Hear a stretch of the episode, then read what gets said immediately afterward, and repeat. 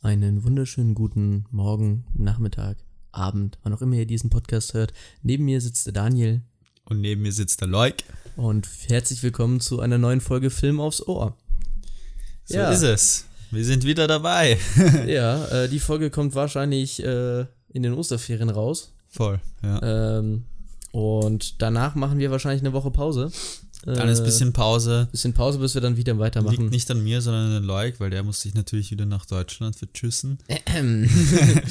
ja, Nein, gut. aber ähm, dafür haben wir aber eine, eine umso, ein umso spannenderes Thema heute. Ja. Heute reden wir nämlich über den Film Macbeth. Macbeth. Den 2015er Film Ja. von, äh, jetzt muss ich nochmal kurz spicken, Justin, Kürzel. Kürzel oder? Kürzel? Kürzel? Auf jeden Also, Fall ich nicht glaube, es ist ein. Engländer, ne? Ja, ist ein oder, Eng- ein, ich glaub, oder ein äh, Amerikaner. Ich glaube sogar Australier oder so. Englischsprachiger Auf jeden Raum. Fall Kürzel. Ja. Kürzel. Muss stimmen. Okay, aber bevor wir, bevor wir da jetzt mal einsteigen, sowas Mhm. hast du in den letzten Tagen so gesehen? Ah, ich habe ehrlich gesagt sehr wenig gesehen. Ah, ich habe genau äh, mal, ich habe gerade mal einen Film im Kino gesehen, äh, Beach Bum mit Matthew McConaughey von äh, Harmony Korine. Mhm. So eine, eine Stoner-Komödie. Und Harmony Korine kennst du vielleicht von Spring Breakers, falls dir der Film was sagt. Ja, mit so Selena Gomez und so. ja, ja. Ja, voll. Aber den fand ich eher ähm, nicht so atemberaubend jetzt wie äh, andere Filme von äh, Harmony Korine. Hm. Insbesondere den Film, den er mit, keine Ahnung, 19 oder so geschrieben hat. Äh, das ist ein, ein ziemlich junger Regisseur. Also, wie er den Film, also sein ersten Spielfilmdebüt, sein Spielfilmdebüt gemacht hat, da war er gerade mal 22. Äh, und ähm, den ersten Film, den er geschrieben hat, äh, das war Kids. Und das ist einer meiner Lieblingsfilme. Mhm. Und deshalb wollte ich den Film im Kino sehen. Ähm, nicht, weil mich jetzt der Film so vom Trailer arg, äh, keine Ahnung, überwältigt hat. Äh, ich sag einfach nur wirklich an den Regisseur. Also ich war irgendwie gespannt, was der Typ jetzt so, so macht nach Spring Breakers, der schon, glaube ich, sieben Jahre Mhm. äh, her ist. Und ähm, ja, war ein unterhaltsamer Film. Na, was mich am meisten gestört hat, war das Publikum, das abnormal laut war. Und ich Ja, konnte mich ja. eigentlich echt sehr schlecht auf den Film selbst konzentrieren. Das hat vielleicht auch ist auch so ein Thema für sich, ne? Ja, du musst da echt aufpassen. Das kann echt, das kann echt den Film ruinieren, das muss Hm. ich jetzt ehrlich, ehrlich sagen. Ähm, ja, ich weiß nicht, also vielleicht lag es an dem Publikum, äh, aber ich, ich fand den Film unterhaltsam und ähm, besonders die, die Cinematography, die Kamera war echt äh, cool. Viel, ähm, Harmony Korine spielt da sehr viel mit so Neonlichtern und äh, mit immer so poppigen Soundtracks, die immer so einen Schnitt, der nicht immer so syn äh, synchron ist, mit dem, was gerade also ein passiert. asynchronen Schritt. Asynchroner Schritt, äh, Schnitt. Schnitt. Äh, Schnitt. Doppelter Versprecher, Ja, ja, genau. Die Folge. Fängt schon mal gut an. Äh, aber ja, also falls ihr Lust auf so eine Stone- Stoner-Komödie habt, die ein bisschen artsy ist, kann ich den Film empfehlen. Also Lam Lambok in, in mehr Arzi, oder wie? Ja, Matthew McConaughey spielt, eine, spielt großartig so einen, keine Ahnung, poetischen Stoner und Okay, es ja. ist echt äh, abgefahren, was teilweise für Szenen da sind. Und ähm, sonst habe ich ähm, von äh, letzter Woche habe ich aufge vom letzten Podcast habe ich aufgeholt die, die vier Folgen, die mir gefehlt haben, Love, Death and Robots. Mhm. Und dann habe ich noch Season 2 von Better Call Saul fertig geschaut. Naja. Und das war es eigentlich auch schon. Und bei dir? Cool. Ja, äh, bei mir war viel. Ähm, Viel. ich gehe es mal durch, aber es ist sehr viel, was schnell ab, man schnell abhaken kann. Ja? Ähm, ich habe auf äh, eine weitere Netflix-Produktion mir angeguckt, Der Bankier des Widerstands, schon ein bisschen älter. Mhm. Ja, ganz interessante Geschichte über einen, einen Widerstandskämpfer, äh, der halt eigentlich Banker war und vor allem den Widerstand in ähm, den Niederlanden finanziert hat. Ah, okay. Gegen, gegen die nationalsozialistische Herrschaft. Ganz interessant, aber auch nichts Besonderes. Okay. Ähm, dann habe ich Hannibal nachgeholt, die Fortsetzung von Das Schweigen der Lämmer. Den Ah, habe ich deswegen noch Ridley nie gesehen. Scott, ja. Genau, ja, den habe ich deswegen Voll. noch nie gesehen, weil mir halt immer gesagt wurde, ja, es ist halt nicht das Schweigen des der Ja, Lämmer, es das ist halt nicht so auf jeden gut. Fall. Und dann habe ich, jetzt habe ich mich einmal, weil ich halt gerade Zeit hatte, mal rangewagt und ja, es ist Anthony Hopkins als Hannibal ist halt der absolute Hammer, aber echt abgesehen von ihm, Und es gibt eine coole Szene, wo der, der, der, der Schädel so aufgeht. ja, wobei die fand ich eigentlich nur grauslich. Die war echt grausig. Das ist- ich liebe sowas. ähm, ansonsten habe ich mir noch äh, Schädeldecke ab. einen Film und zwei Serien angeguckt. Äh, der Film, den ich mir angeguckt habe, war Mhm. äh, Utaya 22. Juli, also die andere Verfilmung von Ah, den hast du dem gesehen. 22. Juli-Film von Netflix, genau, der Ja. Itayao-Film, äh, ist halt so ähnlich, aber auch nicht ganz. Also es ist, beides sind Filme, äh, die über äh, Filme über der, das, das Attentat Mhm. in Oslo und dann eben auf der Insel Itayau, wo ähm, sehr, sehr viele äh, Ja. junge Kinder der äh, Arbeiterpartei, äh, die dort in einem Camp waren, abgeschlachtet wurden auf bestialische Art. Äh, Und der eine Film, der, der Netflix-Film, hat das eben eher aufgearbeitet in einem eher traditionelleren Paul Greengrass. Paul Greengrass, ja, ja, genau, war der Regisseur, äh, hat es eher aufgearbeitet in einem etwas traditionelleren Thriller mit ein bisschen halt hinterher so Gerichtsgedöns äh, Gedöns und ja, so rela relativ Standard Aufarbeitung.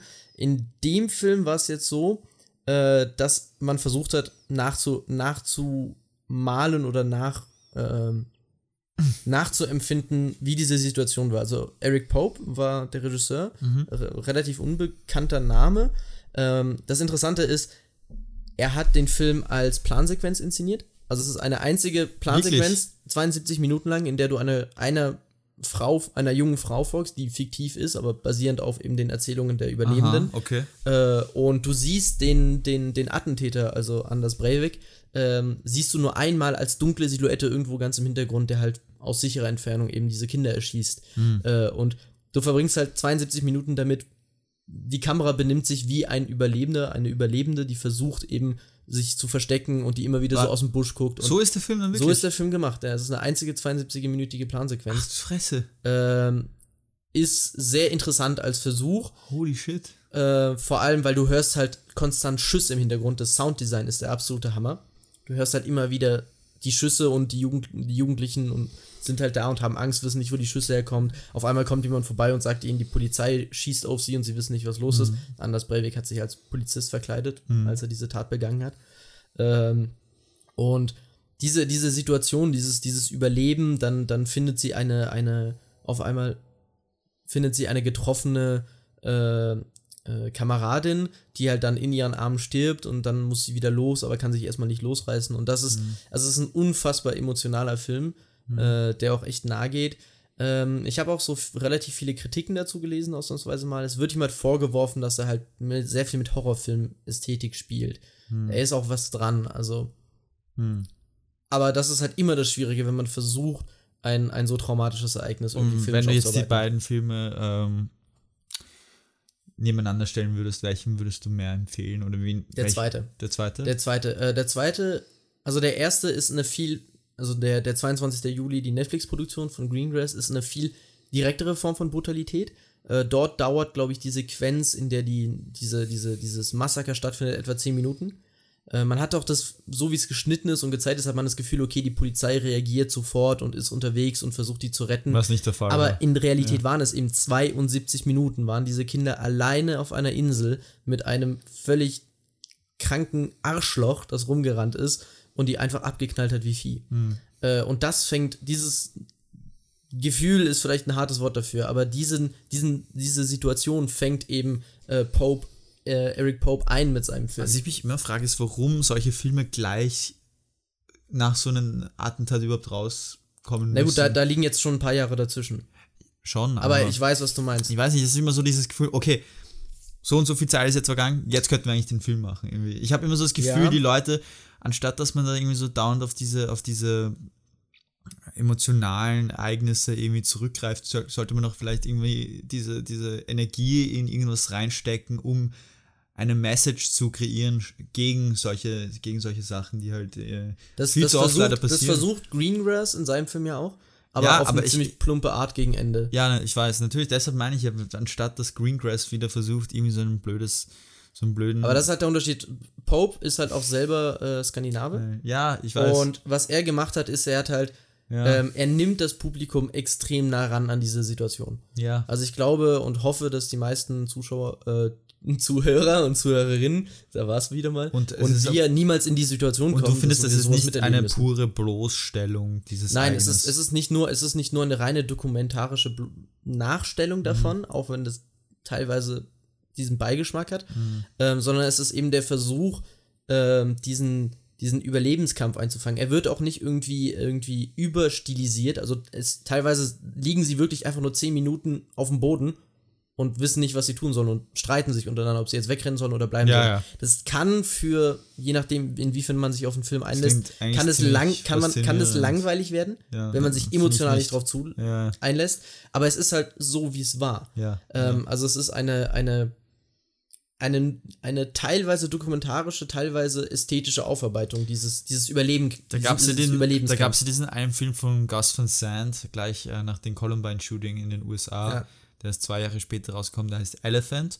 Da geht es ja auch um ein School, äh, School Ja, genau, Shooting ja. Massaker, das auf diese gleiche Art und Weise versucht, dieses er Erlebnis irgendwie äh, darstellen zu lassen, Ja. ohne dass man das jetzt irgendwie so explizit so alles zeigt, glaube ich Ja.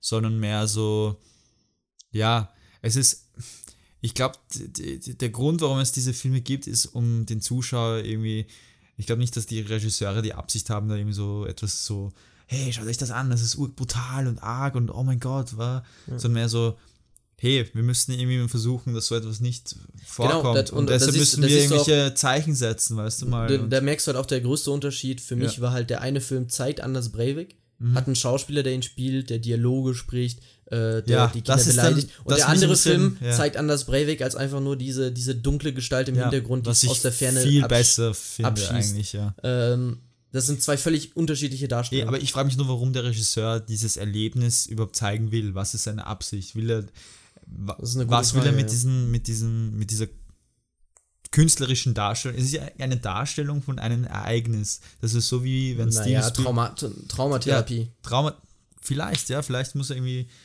vielleicht hat er die Energie da reingesteckt, um irgendwie das Trauma so abzuarbeiten. Das kann natürlich sein. Aber ich, ich, ich frage mich immer wieder, warum man solche Filme überhaupt machen Du darfst, muss. du darfst ja nicht vergessen, ich bin ja ein Anhänger von Death of the Author. ja. Äh, also nicht die Intention zählt, sondern, sondern das, was, was am Ende auf dem, Was am Ende auf, auf dem, der- auf dem Blatt steht oder auf eben auf Blatt. der Leinwand ist. was da drauf gepickt Deswegen interessiert es mich gar nicht so sehr, warum er den Film gemacht hat, sondern was eher, was, was, Ja. wie steht der Film für sich alleine. Natürlich, natürlich, ja. Aber ja, genau. Und ansonsten habe ich noch, das kann man noch sagen, in zwei Tagen Nightfall durchgesuchtet. Das ist eine Serie über Tempelritter. Ist das nicht die mit Mark Hamill? Ja, jetzt in der zweiten Staffel taucht Fuck, Mark Hamill auf. geil. Äh, Ich habe aber nur die erste gesehen. Okay. Ähm, ja, es ist halt. Ist Also, es cool? ich habe die, ja, es ist cool, aber ich habe die ersten paar Minuten ge geguckt und dachte mir so, also wenn man, wenn man in den ersten paar Minuten sein ganzes Budget für schlechten Greenscreen und schlechte Animationen verballert, dann hat man schon, da hat man schon was Ja. falsch gemacht. Aber es wird danach besser. Also die ersten, Okay. die ersten paar Minuten sind wirklich Qual, durchzustehen, weil es echt hässlicher Greenscreen ist. Das habe ich schon lange nicht mehr so hässlich gesehen. Okay. Aber dann, dann geht's bergauf mit der Qualität. Oh, Es ist, ja, ist eine ganz coole Serie. Man wert, ja. Okay. Und ja, von Tempelrittern zu, Zu- etwas früher in der Ich Geschichte. habe mir auch gerade gedacht, was Ja, eigentlich das für ist- ein echt guter zu, Übergang. zu schottischen Lords und Königen. Äh, so schlecht ist der Übergang gar nicht. Ja. Äh, ich klopfe mir auf die Schulter. Beides, beides hat Schwerter. oh, beides beides hat. Schwerter, Mord, Sex und Gewalt. Okay, dann muss ich mir die Serie auf jeden Fall anschauen. Ja. Ja. Ähm, ja, Macbeth. Macbeth, Macbeth. Dein Eindruck. Mein Eindruck. Ähm, ja, also ich habe ja das, ich habe Macbeth habe ich äh, in der Schule durchgemacht in, in Englisch Hm. und da war ich auch immer natürlich, äh, Gott, Shakespeare und so weiter. Ja, ich liebe Shakespeare. Ja, und, und, und dann habe ich mir die, so die Story durchgelesen und ich dachte, oh, das wäre eigentlich ein cooler Film, wenn man das so machen würde. Und dann bin ich drauf gekommen, ja, es gibt eh schon unzählige Verfilmungen davon. Ja. Und vor Einen- allem, es sogar wird einen- andauernd in allen Theatern gespielt. Genau, in Lautern von, ähm, von lautern englischen Schauspielern wie zum Beispiel Ian McKellen, Patrick Oh, ja. Stewart, Stewart äh, James McAvoy, Auch in ganz verschiedenen modernen Adaptionen. ja. die dann auch mitgefilmt werden, weil die Ja. auch so große, bombastische Theaterspektakeln sind. Ähm, und äh, es, gab, es gibt ja auch so Darf, ja, darf ich da noch kurz eine kleine Roman Anekdote aus dem Theater? Also, ja, Ja, ja, da natürlich. Eine kleine Anekdote aus dem Theater. Ähm, äh, Theaterschaffende sind ja eher ein, ein abergläubisches Volk und es gibt tatsächlich den, äh, den Brauch, äh, vor allem in englischsprachigen Theatern, Ja. wenn du Macbeth probst, Ja. darfst du das Wort Macbeth nicht sagen, sondern sie nennen es immer The Scottish Play. Wirklich. Ja, weil Ist das so schon. ja, das, das, es gab irgendwie, ich müsste es jetzt nachschauen, wie genau das war. Das kann ich nächste Woche gerne nachreichen. Ähm, aber es gab irgendwie mal tatsächlich ein, ein, ein Theater, wo sie Macbeth aufgeführt haben und wo irgendwie einige Schauspieler hintereinander gestorben sind Hm. äh, während den Proben. Und dieser Aberglaube hat sich tatsächlich ziemlich hart in vielen Theatern gehalten. und das ist nur so eine kleine Anekdote aus, Scheiße. ähm, Wie gesagt, ich müsste nochmal genau nachschauen, wo die Anekdote herkommt. So ganz 100% bin ich mir nicht sicher. Aber ich weiß, dass es diesen Brauch gibt, äh, in einem Theater niemals Macbeth zu sagen, sondern immer The Scottish Play. Ah, gut, aber wir, hoffen, wir zählen ja jetzt gerade nicht dazu. Nein, wir ich sind glaube nicht, nicht, dass in einem Theater. Podcast jetzt eine. Ist mir eine Theatralische Aufführung. Ich wollte, ich wollte mal etwas Theaterkultur hier reinbringen. ja, ja, endlich mal die Theaterwissenschaft auspacken. Na gut, also, ja, also zum Film selbst, ähm, ich fand, er war visuell atemberaubend. Also manche Shots, heilige Scheiße, wir haben eh schon drüber geredet. Ähm, Ist immer noch die, die, die, gerade diese, diese Endsequenz, wo er Die eben aus diesem Endsequenz Roten rauskommt und er ist ein bisschen, dem er, ist diese, er selber Er ist ist so eine eine rote Silhouette, Silhouette, ja. ist immer noch mein Bildschirmhintergrund. ja. Äh, und was ist nochmal das Zitat, das du dazu hast? Ah ja, das Zitat. Oh, Ja. ähm, da kommt jetzt mein englischer Akzent raus. Ja. Aber das ist äh, der Anfang von äh, Macbeths letztem Monolog, nachdem Ja. er herausfindet, dass seine Frau gestorben ist. Also der, wo auch dieses Tomorrow and Tomorrow and Tomorrow, Tomorrow, kommt. tomorrow, ja. Aber die, äh, die Stelle, die ich habe, ist äh, wirklich der Anfang mit äh, Life is but a walking shadow, a poor player that und das ist die Stelle, die ich immer falsch ausspreche, aber a poor player that frosts and frets his arrow upon the stage and then is heard no more. It is a tale told by an idiot, signifying nothing. Das ist mein Lieblingszitat aus Genau. dem ganzen Stück. Und, und sag mir genau, warum das so mit dir resoniert. Also warum ist das so. Ich habe ehrlich gesagt keine Ahnung, aber findest es einfach- ich finde, also ich finde, finde, der Reiz an Shakespeare, was ich mit so mitbekommen habe, ist nicht, dass man unbedingt alles verstehen muss, sondern einfach die Art, wie es gesagt wird, dass Ja. das schon so viel, so für viele so aussagekräftig ist, dass sie das irgendwie so in eine andere Welt transzendiert irgendwie. was, was halt bei dieser Stelle besonders rauskommt, ist halt, ähm, ich bin überhaupt kein Shakespeare-Experte auf der literarischen Ebene. Also ich okay. Ich äh, wage da nicht zu behaupten, dass ich mich irgendwie mit seinem Stil besonders auskenne. Mhm. Aber was an dieser Stelle besonders rauskommt, sind zwei Sachen. Einerseits dieser tiefe Nihilismus von Macbeth, Mhm. äh, der eben für mich steht für den Fall des, des Charakters, der eben anfängt als dieser, dieser ehrenhafte Mann. Er wird ja äh, von Anfang an als ehrenhafter Mann beschrieben und seinen ganz tiefen Fall bis ganz unten und am Ende Ja. bringt sich sogar seine Frau Es ist um. so wirklich diese und dann klassische, steht, genau, und ja. dann, dann steht er da und sagt, Life is but a walking shadow. Und dieses Bild vom, vom Leben als vorbeiziehender Schatten und dann eben weiter mit diesem, mit diesem Schauspieler und äh, It is a tale told by an idiot. Das erste Mal, wo ich das gelesen habe und das erste Mal, wo ich auch in dieser Inszenierung Michael Fassbender äh, das hab sagen hören, da hat es irgendwie mit mir resoniert. Ich kann Ja, dir nicht mal sagen, warum, gemacht, aber ich ja. glaube, es ist vor allem dieses Bild von, vom Leben als vorbeifliegender Schatten, Mhm, das, das bei mir so hängen geblieben Ja, ist. das ist eigentlich eine echt. Ähm, ja, es ist, es ist traurige extrem, es ist traurig und extrem ja. nihilistisch, aber ich finde einfach, da liegt eine. Ich, ich kann nicht genau meinen Finger drauflegen oder genau sagen, was es ist, aber da liegt eine Schönheit in diesem kurzen Teil des Monologs und auch später, wenn der Monolog weitergeht mit diesem And tomorrow, tomorrow, Mhm. tomorrow. Ähm, das sind einfach so Sätze, die bleiben bei mir einfach hängen. Mhm. Äh, das ist genau wie die Prophezeiung der Hexen, ähm, die ich zwar immer falsch zitierte, aber zum Benko sagen sie immer ähm, äh, All hail Benko, who shall not be king. But, und dann geht es irgendwie weiter. Ich müsste jetzt das Buch rauskramen. But his, äh, so. aber seine Genau, Vorfahren. aber seine, aber seine äh, Nachfahren, meine ich, Da, sorry. da gibt es auch eine ganz, die Formulierung davon ist auch ganz toll Ja. gewählt. Äh, Ja. Die, die habe ich mir aber nicht so, so sehr eingeprägt. Ähm, ich kann mich erinnern, wie ich das ähm, Stück gelesen habe. Ich habe es ähm, äh, eben in Englisch gelesen mit äh, einer mit dem Shakespeare Englisch Ja. und daneben halt dem Ja, modernen so ich auch Übersetzung. gelesen, ja. Und äh, natürlich ist es vielleicht, ich habe mir natürlich immer die, Engl die, die normale, originale Version zuerst durchgelesen und dann halt die. Genau, und dann hat man gemerkt, ich habe nichts verstanden. Ich Genau, muss da die hat man gedacht so, oh fuck, ich liege ja total falsch da gerade. Und ähm, ich weiß nur, dass ich, wie ich das Stück gelesen habe, ist mir Ban Banco irgendwie, ähm, keine Ahnung, ich habe mich viel mehr mit, ich habe viel mehr mit Banco mitgefühlt als in dem Film, Ja. was natürlich auch irgendwie verständlich ist. Ein Buch und Film Mhm. ist ja auch, du hast irgendwie viel mehr Zeit, um äh, einen Charakter auszufleischen. Aber ähm, ich weiß nicht, in, im Buch, glaube ich, war es so, dass der, der Banco irgendwie wirklich so ein echt treuer Typ war und er irgendwie gu- gute Werte hatte und sein Meinst du, Kind, meinst du jetzt Benko oder Macbeth? Banco. Benko. Banco, oder? Er ist ja eigentlich ein, ein guter Typ, glaube Ja, ich. ja, also Beide, beide fangen ja an als sehr ehrenhafte Ja, was Menschen. eigentlich echt. Und, und im Buch war es dann auch immer so, ah, so tragisch, man, killt eigentlich sein mehr oder weniger seinen besten, Besten Freund. Freund, ja. ja. Und im Film ist das nicht so gut rübergekommen, dass das wirklich Findest sein du? bester Freund war, fand ich. Da war irgendwie zu wenig, ähm, so wirklich so Kameradschaft, fand ich. Es war irgendwie so echt Okay. so, ja, so, tun sie so ein bisschen herumgrunzen, so, und so, "Huh, they said you will be king, und so, yeah, and you also, the, the fuck, wie heißt das nochmal? Baron von irgendwas halt. Äh, so. Thane of Thane, äh, genau. Kador. Thane, genau, Thane of Kador.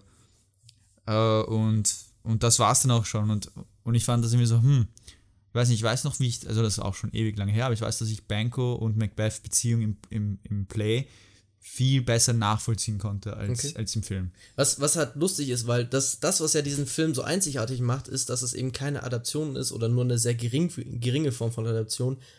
Etwa 90% des Textes sind immer noch der Originaltext von Shakespeare. Es gab nur ganz, ganz wenige Änderungen absolut, am, ja, ja. Am, am Text. Aber ich glaube, das lag, weil, ähm, wie, wie lang ist Macbeth die Stage-Version, weißt du das? Nicht lang. Also es kommt drauf an, weil äh, die, die Version, die überlebt hat, die in den Schulen gelesen wird und alles, ist wahrscheinlich nicht die Version, wie sie ursprünglich aufgeführt wurde im Globe Theater. Ja, Ähm, das Theater eben, das, das Shakespeare geprägt ja, hat. genau. ähm, sondern wahrscheinlich eben nur eine, nur so eine Rohfassung davon. Weil es ist, es ist von Shakespeare-Stücken eins seiner kürzesten, Mhm. ähm, wo wirklich nur die wichtigsten Plotpoints im Prinzip drin Mhm. sind. Äh, deswegen geht man im, gehen Experten davon aus, dass es eben eine, eine, eine Aber sie haben, schon, Teilversion ist. sie haben schon was weggelassen, oder? Genau, äh, Ja. na, weggelassen haben sie nichts. Sie haben, wenn dann, hinzugefügt. Sie haben was hinzugefügt, das habe ich auch gelesen, und zwar den Anfang mit dem Kind, mit der Beerdigung Ja. vom Kind. ja. Das war gar nicht drinnen äh, ursprünglich. Das Lustige ist, das Ja. ist eins der, der größten Streitpunkte Ja. bei allen Menschen, die sich mit Macbeth ein bisschen auseinandergesetzt haben. Es gibt nämlich eine Stelle in den Büchern, wo Lady Macbeth sagt, ähm, dass sie äh, die Brust gegeben hat. ja. Äh, meine Übersetzung ist jetzt nicht ganz richtig. Wie gesagt, ich kann halt auch nicht jedes Zitat auswendig Sie halt das Kind Ähm, halt die also Milch ich glaube, ich glaube, sie sagt, genau, wie ich glaube, die Galle ich oder sowas. ich glaube, sie haben gesagt, glaub ich, I've, ne? I've, entweder sie sagt, I've given suck oder I've given breast, irgendwie sowas I've sagt given sie. suck. Ja. I gave the suck. Nein, ähm, also ich weiß Okay, es nicht sorry. mehr. Ich weiß nicht mehr genau. Ich äh, Ja. kann das auch gerne nächst, beim nächsten Podcast machen. Auf jeden Fall. Und diese Stelle hat dann die Lager der, der Leser immer gespalten. Ja. Weil das hieß dann immer, okay, die beiden hatten mal ein Kind und das ist irgendwie gestorben. Oder die anderen gesagt haben so, nee, das kann ja sein, dass sie irgendwie irgendwie Amme war oder so. Das kann metaphorisch gemeint sein. Ja, Äh, ja, ja. Und es ist halt immer ein sehr umstrittener Punkt. Ja, aber ich fand, das war eigentlich eine ganz gute, ähm, das hat irgendwie was zu, den, zu der Es fügt- Beziehung Mac es zu fügt Lady M und hinzu. Macbeth hinzugefügt. Ja, eh, weil ähm, ich habe auch gelesen, dass die Filmemacher eben Macbeth als mehr oder weniger so einen äh, Typen darstellen wollten, der halt von äh, Kriegstrauma leidet. Und ähm, dann auch dazu dass der, der, der Tod vom Kind und so weiter. Kommt auch super Und gut das- rüber in der Szene mit dem Dolch. Im, Im Text ist ja so, dass der Ja. Dolch irgendwie in der Luft rumschwebt, beziehungsweise es ist eine Metapher dafür, dass er rumliegt und Macbeth damit kämpft, den Dolch zu ergreifen, um seinen König zu Mhm. Ja. töten. Äh, hier in der Verfilmung ist es so, dass ein Kind, äh, das er aufs Schlachtfeld vorbereitet hat, also nicht seins, sondern wahrscheinlich ein, ein anderes, ähm, ein Kind, das er aufs Schlachtfeld vorbereitet hat, äh. Gesundheit, Dankeschön. ähm, und dann eben Gesundheit. Sorry, pardon. Ja. Alles gut, wird wieder rausgeschnitten. Ja, ja. Letztes Mal hast du es nicht rausgeschnitten. Doch. Nein, es ist noch drinnen. Nein, Egal. ähm, auf jeden Fall, äh, wo war ich stehen geblieben? Ja, genau. Äh, und hier ist es eben dieses Kind, was er auf den, auf den, auf den Krieg vorbereitet hat. Ähm, Aber dass ihm den ist, Dolch ist hinhält. das dieser Junge? genau, ja, das ist dieser Junge. Also das war einfach irgendwer, oder? das, ja, ich gehe davon aus. Also ich glaube nicht, dass es sein Sohn war. Nein, es ist Weil nicht am sein, Anfang begräbt er ja ein Baby. Nein, eh, nein, es ist nicht sein Sohn, es ist einfach nur ein Junge, der Es ist irgendein Junge, den den, er er vielleicht so, zwischen denen eine Vater-Sohn-Beziehung vielleicht war. Vielleicht. Aber das war, fand ich auch komisch, warum man diesen Jungen jetzt so explizit, so explizit so oft zeigt irgendwie. Ähm, ob der vielleicht irgendwie eine größere Bedeutung hatte. Ich glaube, das war einfach nur dieses, er war halt, er hat diesen, diesen, diesen Jungen in den Krieg geschickt, Mhm. wo er dann auch gestorben ist. Mhm. Und dass das ihn halt auch so verfolgt. Ja. Also die Toten, die er sozusagen auf dem, auf dem, auf dem Feld zurücklässt. Das ist dann auch so eine großartige Aufnahme, wo er dann das zweite Mal zu den Hexen geht, sie Ja. aufsucht, so mit seinem Pyjama und äh, dann diese riesige Schar von äh, toten ähm, Soldaten so auf ihn Ja. zukommt und sagen, ja, Macbeth, du bist nicht von, äh, kein Mann, der von einer Frau, Frau geboren wird, könnte dich jemals äh, töten oder Genau, ja. mit ihm seinen Platz einnehmen. ja. Und äh, das kommt dann wieder dann so zurück, wenn ähm, Sean Harris, glaube ich, heißt der Schauspieler, der äh, Macduff, Mhm. glaube ich, heißt er, oder? Macduff, ja. Macduff der eben eine Kaiserschnittgeburt Genau, und ist. dann Ja. einen Kaiserschnitt Das geboren und dann eben den Kaiserschnitt Schnitt zum Tod. Ah, das fand ich so geil. Ja. Das war echt cool. Also das, Ja. da wird, da wird eben auch mit so, mit so wiederkehrenden Elementen gespielt. Wiederkehrende Äh, man Elemente. muss sowieso sagen, der Film ist einfach grandios schön. Ja. Und bevor wir da noch genauer eingehen auf die Aber ich find, Cinematography, wird mich noch auch- kurz sagen, ja. eine weitere Anekdote ähm, für Herr der Ringe-Fans unter uns. Mhm. Ähm, die Prophezeiung des, ähm, äh, wie heißt der Fürst der Nazgul nochmal? Jetzt stehe ich auf dem Schlauch, verdammt, das ist peinlich. The Witch King? Äh, genau, der Witch King of Angmar. Äh, ist ja auch so jemand, der, der durch keine, durch kein, nicht durch die Hand eines Mannes getötet werden kann. genau. Es ist sehr wahrscheinlich, Ja. dass Tolkien seine Inspiration dafür bei Shakespeare's Oh, Macbeth gefunden hat. Absolut, ich habe auch so ein paar Sachen, die Art, wie die Leute, in, also die, die Charaktere in Herr der Ringe reden, sind ja auch teilweise sehr Shak- Shakespearean, fand ich irgendwie. Da wird auch so, Boah, kann man vergleichen, ja. wenn man so die Bücher liest, fand ich da schon, keine Ahnung, mit dem Dialog von hier, die Art, wie so die, die Könige vorstellen und so, the Duke and Son of da da da, das ist ja auch so ein bisschen Ja. mittelaltermäßig, ja. Aber ähm, Aber ja, zurück, zu der, zurück zu der Ästhetik, was ich da sagen wollte. Ja. Ähm, ja, kein, also ich habe null Beschwerden ähm, von der Cinematogra- Cinematography, war alles echt so schön. Du könntest jeden einzelnen Shot als Screenshot benutzen, so wie du es gemacht hast. Grandios. Aber ähm, was mich da auch gestört hat, ist, dass das ein bisschen zu viel Verlass auf Slow Motion war. Und Mhm. das ist ein Nitpick, aber es ist ein, ein, ein Nitpick, der dann auch irgendwie so die, die zwei Stunden Running Time ein bisschen länger ähm, Ja. sich anfühlen lässt, einfach weil wirklich fast jede Aufnahme, egal ob es jetzt ist, wie, wie äh, Michael Fassbender einen Schluck Blut vom Gefäß oder so nimmt, ist Slow Motion und da dachte ich mir, ist das jetzt auch äh, eine, eine, ist da auch ein, ein, ein Grund dahinter oder ist das einfach nur so, ja, das sieht cool aus und wir wollen da glaube, jetzt irgendwie ich so glaube, ein es bisschen. sieht halt einfach nur verdammt cool Es aus. sieht echt cool aus, aber es muss echt nicht so oft sein. Weißt du? Bei den Schlachten habe ich es voll nachvollziehen Ja. können, weil das ist immer so ein Moment so, ja, schau, Ähm, jetzt Bei den Schlachten war vor allem interessant der Wechsel. Der Wechsel es kam immer wieder, immer wieder normales Timelapse Tempo und dann- und Timelapse und dann zack, wurde es wieder langsamer und dieser, dieses. was ähm, Snack Snyder eigentlich Ur, für was er Ur Ja, also es hat so ja. Ähnlichkeiten mit Zack Snyder. Ich meine, Zack Snyders Stil ist halt auch nicht schlecht, wenn er, wenn er Es in ein- richtigen Rahmen hat- verläuft. Aber das hat, hatte der Film nicht, dass es eben, was Snack Snyder macht, ist es Slow Motion und dann Normaltime und dann wieder Slow Motion. ja, genau. Und es ist so, Ja.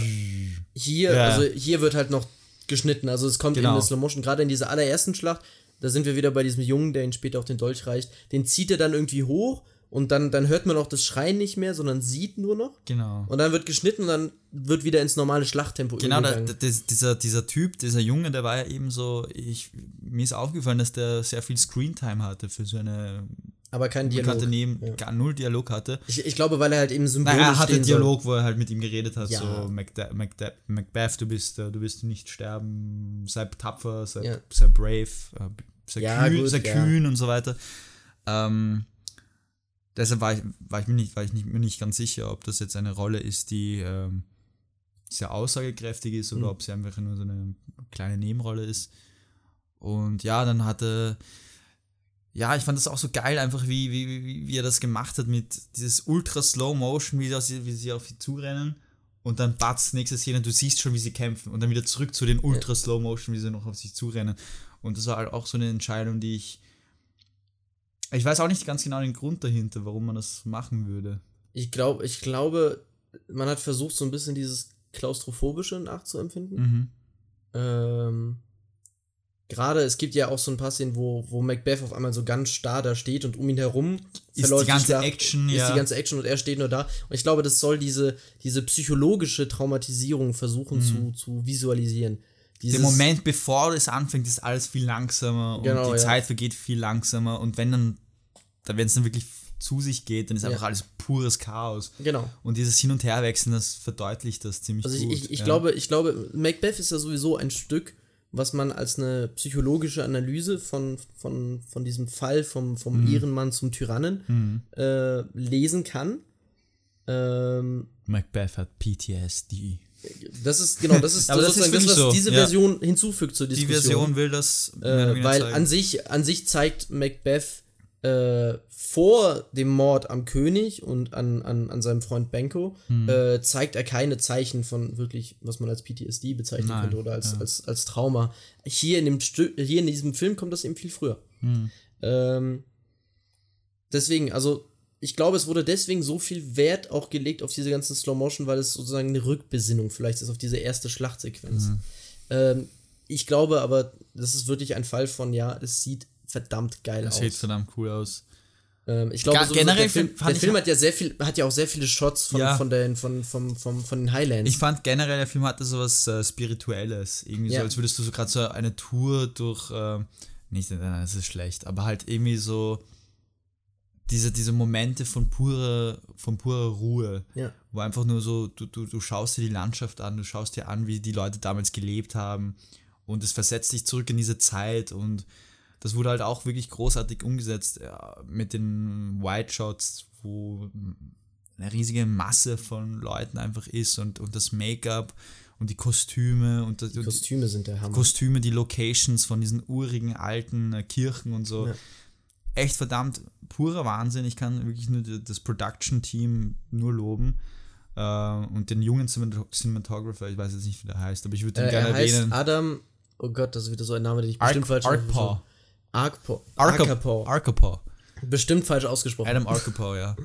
Äh, ja, gran, gran, grandioser Auch die junger Mann. Musik war toll. Die hat auch immer dieses, ähm, ich weiß gar nicht mal, wie diese die Musikrichtung heißt. Ähm, eben ein diese, diese, düsteres, so Cello-mäßig, ne? ja, dieses, genau, ja. Also es ist auf jeden Fall irgendwas mit, ich bin nicht so der Musik. Bisschen Downer-mäßig auch Ja. teilweise, aber also es, so, so es, hat eine sehr dunkle Farbe. atmosphärisch Ja. auch total. Ja. Sehr dunkle Färbung in der Musik. genau. Ähm, Ja, voll geil. ja, dann, dann, lass Trotzdem- uns, dann lass uns mal über die beiden, die beiden Haupt, äh, Hauptschauspieler reden. Ja. Also, äh, Michael Fassbender Voll, als? Macbeth und äh, Marion äh, Cotillard. Cotillard als äh, Lady Macbeth. Ja. Nein, Michael Fassbender, habe ich gelesen, hat, hat das Skript 200 Mal durchgelesen, bevor er die Rolle, bevor vor seinem ersten Reading. Hm. Das ist einfach abnormal. Stell dir vor, du liest das 200 Mal, den gleichen Text. Das ist eigentlich mehr oder weniger das, was Theaterschauspieler eh jedes Mal machen, wenn sie Ja. auf die Bühne gehen. Nach äh, einer Theatersaison haben sie ein Stück circa 200 Mal aufgeführt und Ich glaube, können ich das glaub, in- und genau. auswendig. Aber ja. ich glaube auch, dass gerade ein Stück wie Macbeth, Hm. wenn du da wirklich bei, bei der Riege an brillanten Schauspielern, äh, die den Die Charakter das- Macbeth verkörpert haben, wenn du Ja. da was Neues zum, zur, zur Debatte beitragen musst willst, du einfach- musst du dein Ja. absolutes A-Game. A-Game, absolut. Und Michael Fassbender, können wir beide sagen, 100 Der Prozent. Hammer. Für die Rolle geboren, könnte man Äh, sagen. es gibt, es ja. gibt diesen einen Moment, der auch im Trailer gelandet ist, wo er, äh, diese Stelle, wo er eben sagt, my mind is full of scorpions. Mhm. Gänsehaut. Ja. Äh, das, das verrückte Lächeln, was er Das Lächeln, also das so- die Augen aufreißt. Genau, wer das Wow. sagt und dann so, so lacht. Und allerdings, ich habe was gelesen, was mich total schockiert hat. Und äh, das ist alles auf IMDb Trivia. Ähm, die Szene, wo er dann eben bei dieser, bei dieser Stelle, wo er so lacht und dann eben so unten das Kleid von der Marion Ja. Cotillard greift, war improvisiert. Er hat sie gar nicht gewarnt. Hoppala. Also, ja, gut. ab, vielleicht kein Zufall, dass der Film von Harvey Weinstein produziert Boah, wurde. bitte, bitte, nein, stopp. Notbremse, let's not go there. Ja, ähm, Oh, ich musste es einfach raushauen. leider, Ja. leider ist der Film von Harvey Weinstein produziert. Ja. Äh, Aber das fand ich dann auch irgendwie komisch, weil sollte man da nicht irgendwie so davor vielleicht ein bisschen absprechen oder muss das so? ich glaube auch. Ich meine, ja. es ist, wenn es okay damit ist, no problemo, aber trotzdem, ja. Ich meine, einige der, einige, ich meine, improvisieren hat ja völlig, völlig seine Berechtigung. Das Problem ist, das ist halt schon eine etwas arg private Ja. Form der Improvisation. Vielleicht ist es auch purer Bullshit. Also, ich meine, es steht auf IMDb Trivia, muss nicht stimmen, aber ich glaube, ja. Weiß ich nicht. Auf Kann jeden man Fall, nachlesen sicher. Auf jeden Fall die, die, die Chemistry zwischen den Ja. beiden ist der absolute Hammer. Und man muss auch sagen, ich habe selten, also ich habe mir, ja, ich habe ja mehrere Macbeth-Verfilmungen und auch Inszenierungen gesehen und ähm, diese Sexualisierung von, von Macht und der Lust nach Macht, die ist immer da. Die ist auch Ja. im Text da, wenn man genau hinschaut. Ich fand aber auch, ja, Ähm, und ich finde, die, Sorry. die Cotillard, die, die Marion Cotillard, hat eine extrem gute Figur gemacht als Lady Macbeth. Mhm. Ich war hin und weg. sie hat eben dieses Verführerische einfach so in ihrer Performance, das Ja. extrem subtil ist, aber auch irgendwie so, so ziemlich präzise, so, ja, weißt du, du auch dieses bist, du, bist du ein in der- Mann, dieses bist du ein Mann der oder bist du Sprache, ja. irgendwie ein Weichei und so. Genau. Und das fand ich auch, auch voll irgendwie so, ah, du, du Teufelsweib irgendwie so teilweise, weil mehr oder weniger das ist Lady M auch irgendwie in, in, im, im Stück, oder? Sie ist ja auch irgendwie so diese Machtbesessene. Ja, wobei, na, das ist, das ist ja das Witzige. Ähm, Ich bin mir da wird ja alles ziemlich- losgetreten davon, dass er ihr eben schreibt, von der Ich bin mir da ziemlich unsicher, wie das, ähm, also es fängt, es fängt eigentlich alles was die damit Absicht da ist irgendwie. an. Also es fängt alles damit an, äh, dass sie bekommt ja die Information, bevor er ankommt, äh, von dieser Prophezeiung Mhm. Genau. und von seinem, von seinem Er hat das Erfolg. ihr geschrieben. Genau. Ja. Und sozusagen die Reihenfolge ist, die Hexen setzen die Idee bei Macbeth in den Kopf. Mhm. Macbeth setzt sie seiner Frau in den Kopf. Seine Frau, als er zweifelt und dann sagen will, nein, ich will, wenn dann mein Schicksal soll auf Genau, sie ist die dominantere passieren. eigentlich, Genau. ja. Dann auf einmal dreht sich die Beziehung um und Lady Macbeth sagt, Moment, du willst jetzt die Hände in den Schoß legen und nicht aktiv den König umbringen, sondern wenn dann darauf warten, dass es passiert von alleine. Und dann treibt sie ihn sozusagen zur Tat. Voll. Also sie ist, äh, das ist eine ganz total interessante Dynamik zwischen den zwischen Aber dem Ehepaar. hör mal zu, das ist ja dann auch so, dass sie am Anfang voll von der Idee ge- bege- begeistert ist. Also sie setzt es in, in, in seinen Kopf und will, dass sie ähm, den Duncan umbringt. genau. Aber dann ist er eben so machtbesessen und Dass so, er Banco killt. dass er Banco und die ganzen genau, anderen und dann Kind- dreht sich's wieder um. Dann und dreht sich's dann wieder um, bringt genau. sie sich selber um, weil sie mit der Schande nicht leben kann. Dieses, die Szene ist tatsächlich in der Form nicht drin im Film. Ähm, aber es gibt diese ganz bekannte Szene, wo sie versucht, ihre Hände zu waschen und das Blut nicht abwaschen kann. Also sie sieht Blut an ihren Händen. Das war nicht im Film, Genau, das in, nicht in der expliziten Form. Aber es wurde erwähnt, glaube ich, oder? Dass sie Auf der Dialogebene, aber Oh, vis visuell. Wirklich? Wurde nicht gezeigt? Ich bin, Ich also ich habe jetzt schon eine Weile nicht Ich frage mich gesehen, echt, aber- warum die das nicht gezeigt hätten, weil ich kann mir vorstellen, Na, dass sie haben es ersetzt durch die Haben Halluzination vom Baby. Haben sie das mit dem Dolch nicht gemacht, wo es so abgewaschen wird und es geht nicht runter? Ich habe so ein Gefühl, ich habe so eine Art gesehen. Aber wurscht, egal. Mhm. Ist ja auch egal. Ja. Aber was hinzugefügt wurde, wurde eben, wie sie mit dieser Halluzination von dem Baby spricht dann am Ende, und das war bevor aber sie sich auch dann umbringt, genau. großartig, ja. Ähm, und das, ich finde dieses Hin und Her zwischen Lady Macbeth und wer ist die treibende Ja. Kraft und wer, wer stürzt das Ehepaar zusammen weiter in die Deshalb fand ich das ja auch gut, also für den normalen Zuschauer, wie für mich jetzt zum Beispiel, der jetzt nicht so eine arge Beziehung zu Macbeth oder Shakespeare Ja. generell hat, fand ich, dass diese Anfangssequenz mit, dem, mit der Beerdigung vom Baby viel zu der Ebene der Beziehung und dieser Machtbesessenheit dazu Ja. hinzugefügt hat, weil man konnte so mehr verstehen, warum sie das jetzt auch machen. Sie war, personalisiert, es- Personal, Genau. Und ähm, ja, ich fand, das hat irgendwie viel besser. Das hat einen Grund noch dazu, Ja. zu, den, zu den Charakteren ich hinzugefügt. glaube, ich glaub, das war Ja. auch ganz bewusst Das Sinn war dahinter. total bewusst, ja. Ja. Weil es ist ja, der allererste Shot ist das tote Baby. Ja, und wenn du da drin sitzt, fuck my life, was Mhm. ist das für ein Film? Das ist auch urheftig, also teilweise der Film ist äh, verdammt brutal und, Ja. und ähm, ja, es ist echt ein, äh, ich glaube fast, wenn es so ein normaler Film wäre, der halt nur so ein Ritterfilm mit so einem normalen Dialog wäre, dann wäre es gar nicht so, dann hätte es vielleicht gar nicht dieses, dieses, ähm, keine Ahnung, diese, diese, diese tragische, diese tragische Kraft in Ja. sich, finde ich. Es ist, Das es ist halt die the power of Shakespeare, würde The ich mal Power sagen. of Shakespeare, Ja. ja. Es ist, es ist, wie gesagt, es ist ja eins meiner absoluten Lieblingsstücke. Es ist vielleicht sogar, Mhm. ich bin mir sogar ziemlich sicher, dass es mein absolutes Lieblingsstück ist. Mhm. Ja, es ist echt geil. Ähm, und das ist für mich eine der, der, der interessantesten Verfilmungen, weil diese Verfilmung halt eben einerseits so nah am Theater ist und dann hat sie doch wieder Sachen, die ganz eigen nur filmisch Und sag sind. mal, bist du oft im Theater, so Shakespeare, hast du es oft geschaut zum Theater? Ja, Shak- Shakespeare schaue ich relativ häufig. Ansonsten bin ich nicht so der riesen Theatergänger. Ich versuche Minimum einmal im Monat zu gehen, Mhm. aber zum Beispiel in den letzten Monaten hat es gar nicht hingehauen. Das ist total wenig. Spielt gerade äh, Shakespeare in Wien, weißt du das? Das weiß ich gerade nicht, aber ich bin mir ziemlich sicher. Also Ja. das Burgtheater hatte eine grauenhafte Inszenierung vom Sommernachtstraum. Oh, ja. Äh, die, Hälfte, die Hälfte von den Leuten, mit denen ich dort war, ist in der Pause rausgegangen und nicht mehr Wirklich? wiedergekommen. Es war eine grauenhafte Inszenierung. Wieso so? Ja. Äh, Pipi-Kacke-Humor. Aber lass uns mal, lass uns mal wieder beim Film Muss bleiben. aber echt beim, muss aber echt, glaube ich, von englischen Schauspielern gemacht werden, einfach. Ich glaube auch. Ich, glaube glaube einfach, dass. Ich, ich persönlich bin auch jemand, ich habe den Film tatsächlich einmal auf Deutsch gesehen. Na, nee, nicht. gut. Ich habe Macbeth einmal auf Deutsch gesehen. Warum Film. hast du ihn auf Deutsch geschaut? Weil, ähm, oh, ich weiß nicht mehr, wie genau das war. War das auch so, weil du nicht so viel verstanden hast vom Dialog? ja, nein. Das muss ich erwähnen, ich habe den Film mit deutschen Untertiteln geschaut. Also ich habe so gewechselt hin Ja. und her. Ähm, Ich weiß nicht, ich, ich habe dann irgendwie so gedacht, bevor ich, gar nichts vom Dialog verstehe, weil das halt wirklich heavy ist, man, es ist heavy. Ja. ja, dann äh, ziehe ich mir lieber die deutschen Untertitel rein und es hat dann auch, es war dann auch in dieser alten Sprache, alten deutschen Sprache geschrieben und Alte deutsche Sprache. Oh Gott. hat dann auch nicht so. Kulturbanause. Ja, wie, wie, wie, wie sagt man dazu? Naja, ich, ich, ich mache jetzt nicht das Fass der, der deutschen Sprache auf. Ja, ja, das ist ein ganz eigenes. Alt, Altdeutsch ja, halt. Ja, sagen wir, sagen Ja. wir mal, äh, es, ist, es ist ältere Sprache, also Sprache, die man heute so nicht mehr Goethe-Deutsch. spricht. Ah, Kulturbanause. ah, um Gottes Willen.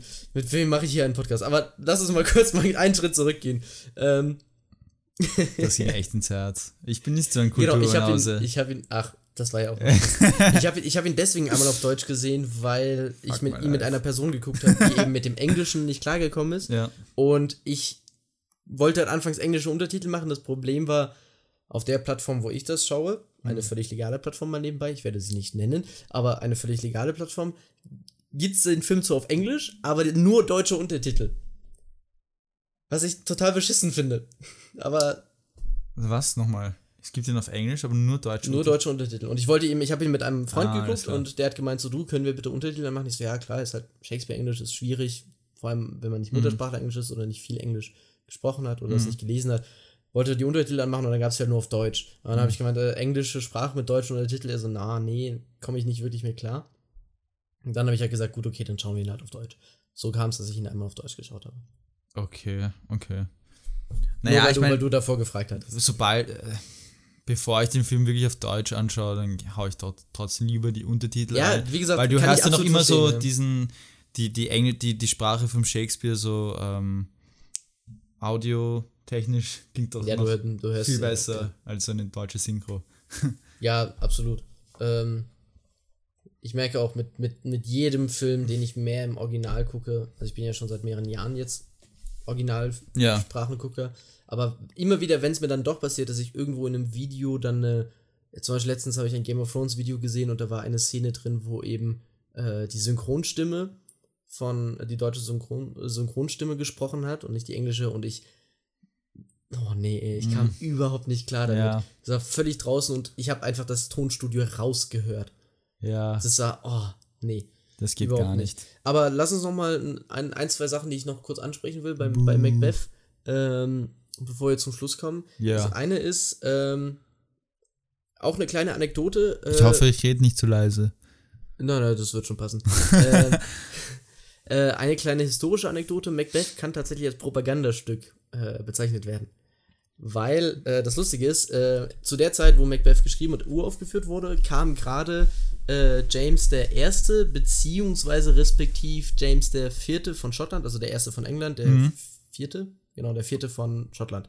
Äh, das kam daher, dass halt irgendwie die englische Linie ausgestorben ist, nachdem Mary und äh, Victoria ähm, äh, beide keine Kinder hatten. Ja. Äh, und dann mussten sie halt, dann standen sie auf einmal damit, äh, wir haben nicht mehr wirklich einen englischen König oder Königin. die Familie ist irgendwie ausgestorben. Und dann haben sie sich eben sozusagen die, die, Engl die schottische Familie ausgeliehen, weil die verwandt war mit der englischen Thronfamilie. Und die englischen Kön äh, die schottischen Könige berufen sich in ihrer Linie allesamt auf diesen Benko. Mhm. Weil Macbeth gab es ja mehr oder minder wirklich, die Person. Ja. Ähm, historisch ein bisschen problematisch. Es gibt sehr viele Sachen, die wir nicht wissen, sehr viele Sachen, die schwammig sind und Ja. äh, Geschichte und Mythologie haben sich sehr krass vermischt. Aber es gab irgendwann mal einen, einen, einen, ähm, einen Macbeth und es gab irgendwann eben diese Kinder von Benko, die dann später das Engl äh, auf die sich jetzt das schottische Königshaus dann in den Jahrhunderten danach berufen hat. Und deswegen wird dieses Stück äh, unter anderem als eine Form der, der Propaganda für eben den neuen James I. Äh, von England, gleichzeitig James IV. von Schottland. Also äh, Ist das, gesehen. dann, ist das dann der Junge, der am Ende wegrennt? Der Sohn von Benko? Nein, nein, nein, das, also das wäre sein Vor, Vor, Vor, Vorfahr, weil Ah, das, okay. spielt, das spielt ja in im. oh, Ich weiß habe nicht wann so genau verstanden, dass das dann doch der, der nächste Nachfolger ist von dem ähm, Malcolm. Ja, also sozusagen die, die, die Fortsetzung, was, was zum Beispiel halt nicht drin war, ist, ähm, am Ende von Macbeth marschiert ja eben Macduff an der Spitze einer englischen Armee Mhm. in Schottland ein, äh, tötet, ähm, Mhm. äh, tötet Macbeth.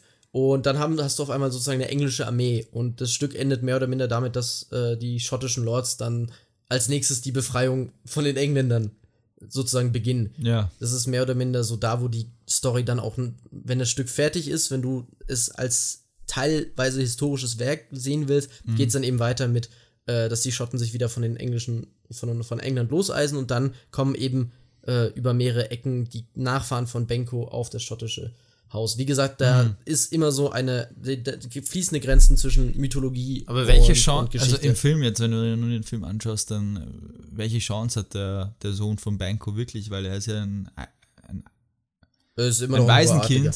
Darum, darum geht es ja auch gar dass nicht. der, Ähm, also Nein, ich, ich, rede jetzt nur vom Ende, weil das ist ja, Ja. das, was mich jetzt gerade interessiert. Das, was es mit dem wie- Wegrennen auf sich hat. Ja, was, was, was deine Vielleicht Interpretation wollten davon sie eine ist. Fortsetzung machen. Wer weiß, das würde mich Naja, weil es ist ja interessant, der, der Sohn nimmt das Schwert, mit dem äh, Macbeth, äh, das Schwert von Macbeth, hebt es auf äh, und äh, intercutted wird es mit dem Malcolm, der neue König von Schottland, Genau, ja. der auch irgendwie so in dieser, in dieser, in dieser Kirche nach der ähm, Krönigung ist und äh, aus dem aus, dem, aus der Kirche rausgeht, man sieht diesen blutroten Hintergrund Ja. noch und äh, gleichzeitig sieht man, wie der Sohn von, Ban äh, von Banco in die Wälder, in die Ferne irgendwie rennt mit dem Schwert vom, von äh, Mac Macbeth. Und ich habe das irgendwie so gesehen, so ja, da, dass diese, diese Verfolgung mehr oder weniger weitergeht oder von einem Tyrann zum nächsten. Es wird ja immer gesagt, Ja. dass der Macbeth der nächste Tyrann, der ein, also der Mac Macduff, Macduff, oder? Macduff stirbt, Malcolm ist danach König. Nein, ich sag's nur, der Macduff ähm, sagt immer zum, zum Macbeth, es sind so viele Macs, dass äh, er ein Tyrann ist und der größte Tyrann und du wirst immer für einen Tyrann äh, äh, in Erinnerung bleiben. Und dann sieht man so diesen, diesen komischen Blick von Malcolm am Ende zum Schluss, wo er so das Schwert anschaut. Und ähm, ich fand irgendwie so diese, diese Zwischenschneidung hat irgendwie so eine Art von Verfolgung halt auf sich für mich gehabt. Kann sein. Ich weiß kann nicht. sein, dass es das ist eine gute Lesart. dass es immer so eine man machen. Verfolgung ausraten wird, Ja. wieder so von, ja, von einem Tyrann zum nächsten Ja. Tyrann. Wie gesagt, ähm, da kenne ich mich nicht genug aus in der schottischen Geschichte, Hm. um, um, um da wieder zu sagen, ob Malcolm irgendwie besonders tyrannisch war, müsste ich auch nachschauen. Ja, Kann sein. Ähm, das wäre echt interessant, ob der auch so. äh, kann, kann sein, dass da irgendwie eine Anspielung drauf war. Aber wie Ja. gesagt, ähm, also es ist eine interessante Lesart vom Ende des Films auf jeden Fall. Genau, aber was ich halt eben noch sagen wollte, mit der Anekdote, wo ich ja gestartet bin, ähm, äh, wie fandest du die Darstellung der Hexen? Das ist so mein letzter Punkt. Ah, Weil die wurden schon ganz, ganz anders dargestellt. es waren ja, es sind ja vier Hexen im Gegensatz zu drei Hexen Genau. im Stück, ja. Und, statt, war, den, statt den Three Weird Sisters Ja. sind es auf einmal vier. und hat das Mädchen, das junge, das kleine Mädchen, hat das irgendeine Line? Ich glaube Ähm, nicht, oder? Das Ding ist, es ist auch Eine bei, Line bei oder so. Macbeth so ein bisschen im Stück problematisch, weil irgendwann kommt auch die Schicksalsgöttin. Hm. Äh, nee, nicht die Schicksalsgöttin, sondern es kommt irgendeine Göttin. Es Aus der wird- Unterwelt auch, oder Ja, sowas, es ja. wird irgendeine Göttin auch genannt. Äh, übrigens hat dieses, diese ganzen Hexe-Gedöns hat auch einen Bezug zu James I., weil der hatte vor dem Stück eine Abhandlung über Dämonologie geschrieben, also ab, eine Abhandlung über die Dämonenkunde. Also ein weiterer Grund, warum Ich Shakespeare. dachte, er hat irgendwelche geschrieben hat. Visionen gehabt oder sowas. Ja, keine Ahnung. Es ist halt so ein, die Forschung der Dämonen. Nein. Auf jeden Fall ein weiterer Ja. Grund, warum Shakespeare das eingebaut hat. Äh, in dem Film fand ich eben ganz interessant, dass es vier waren. Und es ist eine vor allem so ein eher kindliches. Eines ist ein, eine Hexe ist ein Kind. Eine Hexe Und ist ich ein habe auch gelesen, dass, das, äh, dass Justin Kurzel einfach fand, dass die halt auch so eine, so eine, so eine interessante Ausstrahlung hat und deshalb Ja. wollte er sie halt im Film einbauen. Also es hat keine Tiefere wirklich tiefere Bedeutung als das, einfach, dass es cool ich fand, ausschaut. ich fand's vor allem, ich fand's vor allem ganz interessant, dass hier die, die Hexen Understatement. Mhm. Also es war sehr wenig. Es war nicht dick aufgetragen. Es gibt andere Inszenierungen, voll, auch Theaterinszenierungen, wo die Hexen halt so extrem Auch- gefährlich und böse und dämonisch gezeigt auch werden. im, da im, im, im Play ist das ja, die Hexen kommen da sehr, sehr oft vor. Eben, Ja.